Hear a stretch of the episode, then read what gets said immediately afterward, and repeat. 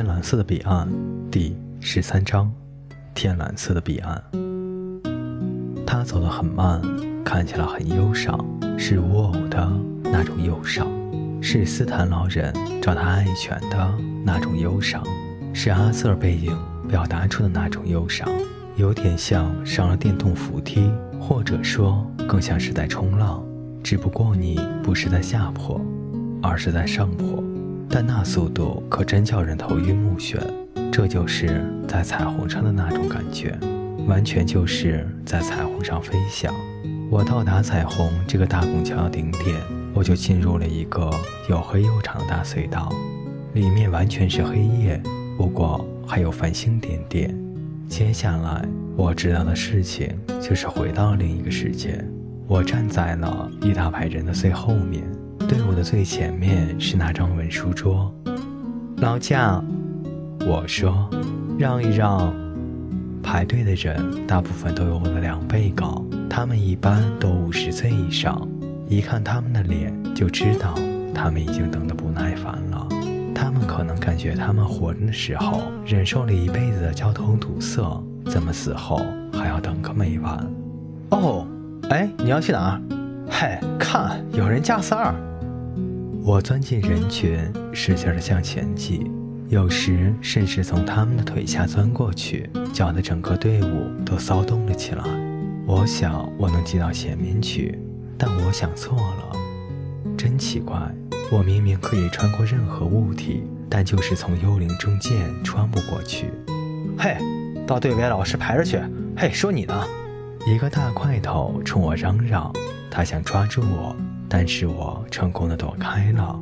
不是每个人都真的要去拦我，他们只不过是想表达他们的不满。没有规矩，他们说，今天的小孩一点规矩也没有，到处瞎挤，不按顺序来。有些人甚至在我后面叫：“嘿，你都死了，还着什么急，小孩？”但我觉得我没有时间解释。再说。我把我应该说的也都说了，我不想废话了。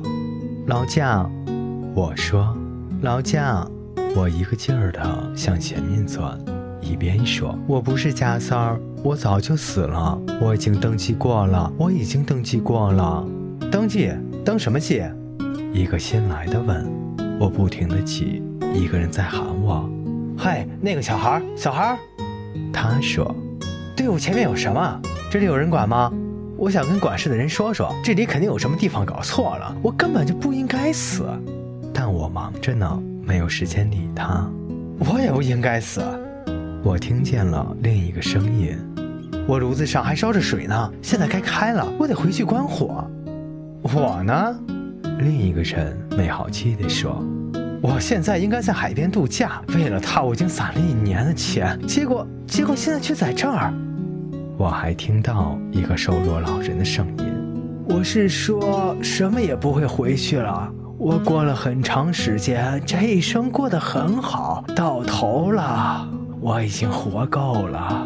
我的朋友也都去世了，我很高兴现在到了这里，哈，如释重负。”我没有理睬他们的争论。老将，我说。请让我过去，不好意思打扰您了。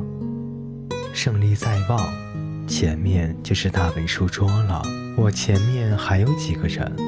老贾，我不是贾三儿，我登记过了。那你怎么还在队伍呢？一个人问我。我只管往前挤。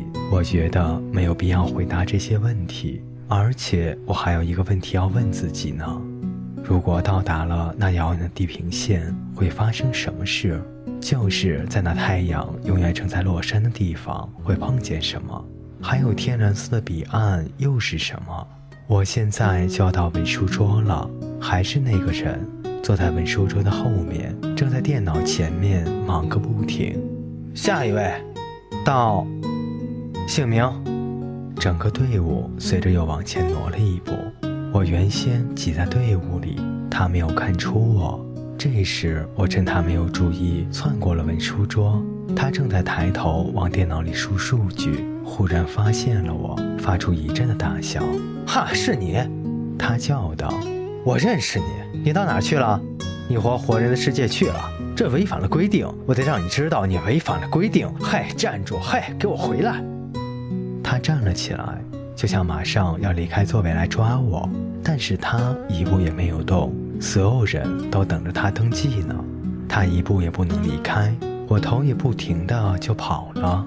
现在我终于又进入了另一个世界，那个总是黄昏的地方。现在没有什么别的路可走了，只要往太阳下山的地方去就行了，前往天蓝色的彼岸。除了这件事，再也没有任何事需要我去做了。我不停地走着，我的感觉还不坏，我不伤心，也不高兴，我没有什么情感，只是淡淡的。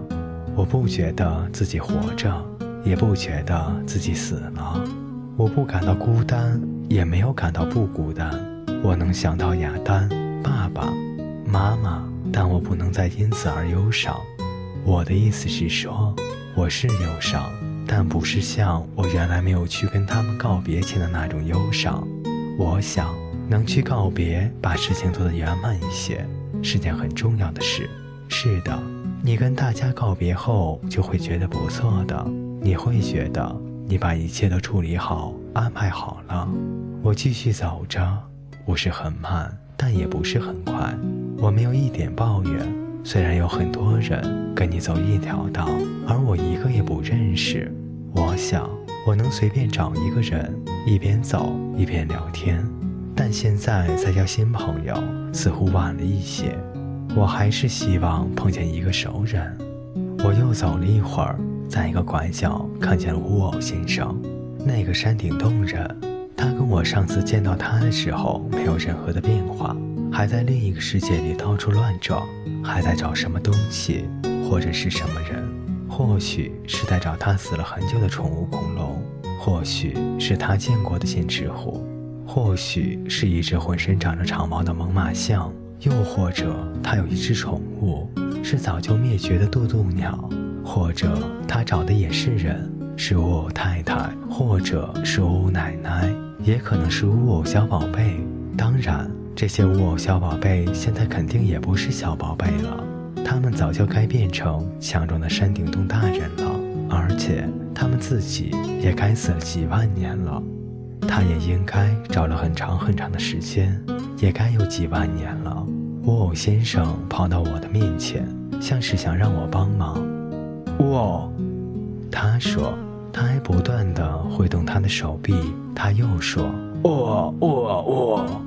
但是我什么也听不明白。对我说“呜哦”一点作用也没有。对我来说，“我就是“呜哦”，不能代表任何的意思。但我敢保证，“呜哦”先生说的“呜哦”是有它的含义的。对不起，我说，我真希望我能帮上你，但我实在帮不上忙。我听不懂你的话。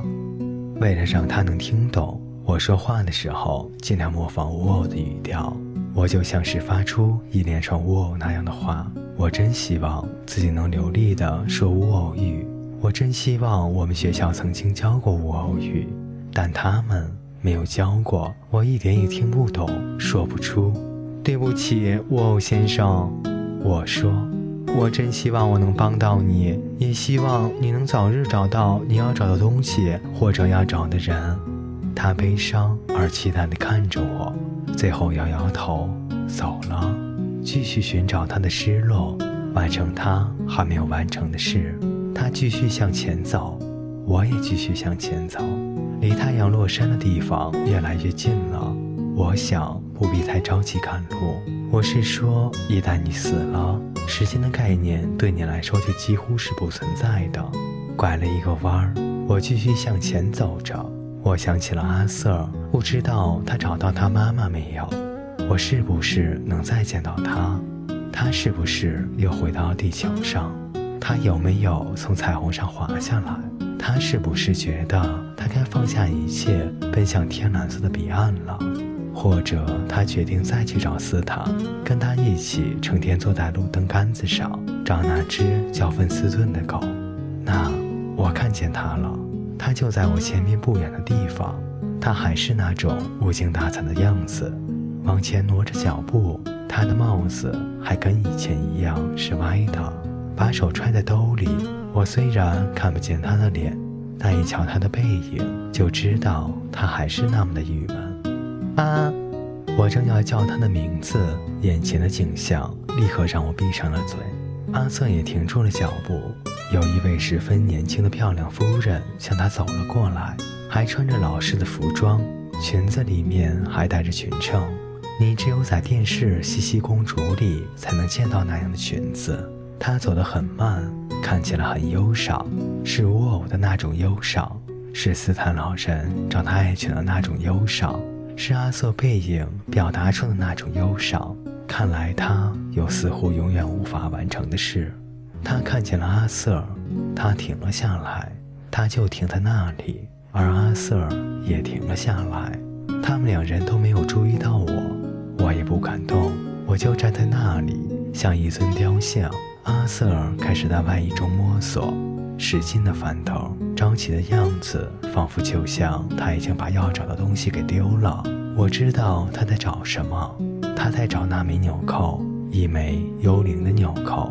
还在他婴儿时期就有的纽扣，那颗可能是从他妈妈衣服上掉下来的纽扣，而他的妈妈在生他的时候就去世了，他们从来没有见过面。阿瑟还在拼命地找那枚纽扣，在他找的时候，我看见那位年轻漂亮的夫人，她上衣有一排珍珠纽扣，不是真的珍珠纽扣，但却是珍珠般的纽扣。就像过去绣在国王和王后衣服上的那种纽扣，我看见上面少了一枚纽扣，少了最上面的一颗。他的脖领用一枚大头针别住了。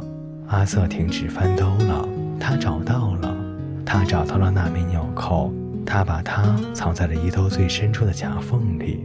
他把纽扣平放在手掌中，看看那位夫人身上的纽扣，又看看掌中的纽扣。他们完全一样，完全一样。他拿着那枚纽扣向前迈了一步，他拿着那枚纽扣给那位夫人看。妈妈，他说：“妈妈，是你吗？”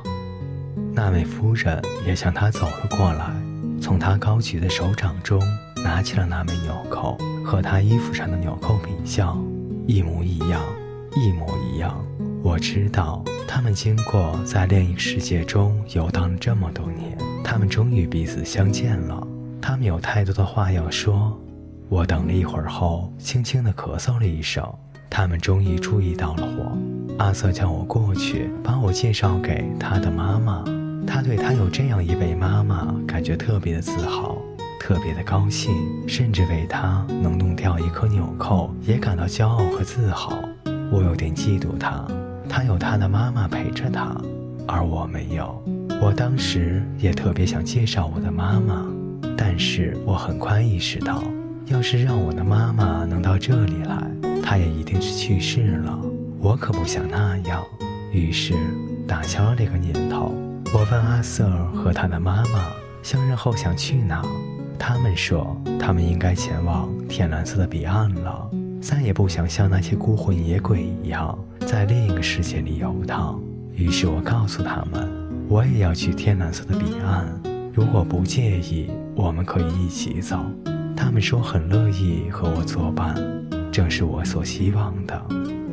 各位听众朋友，今天的故事就为您播讲到这里，我们下期再见。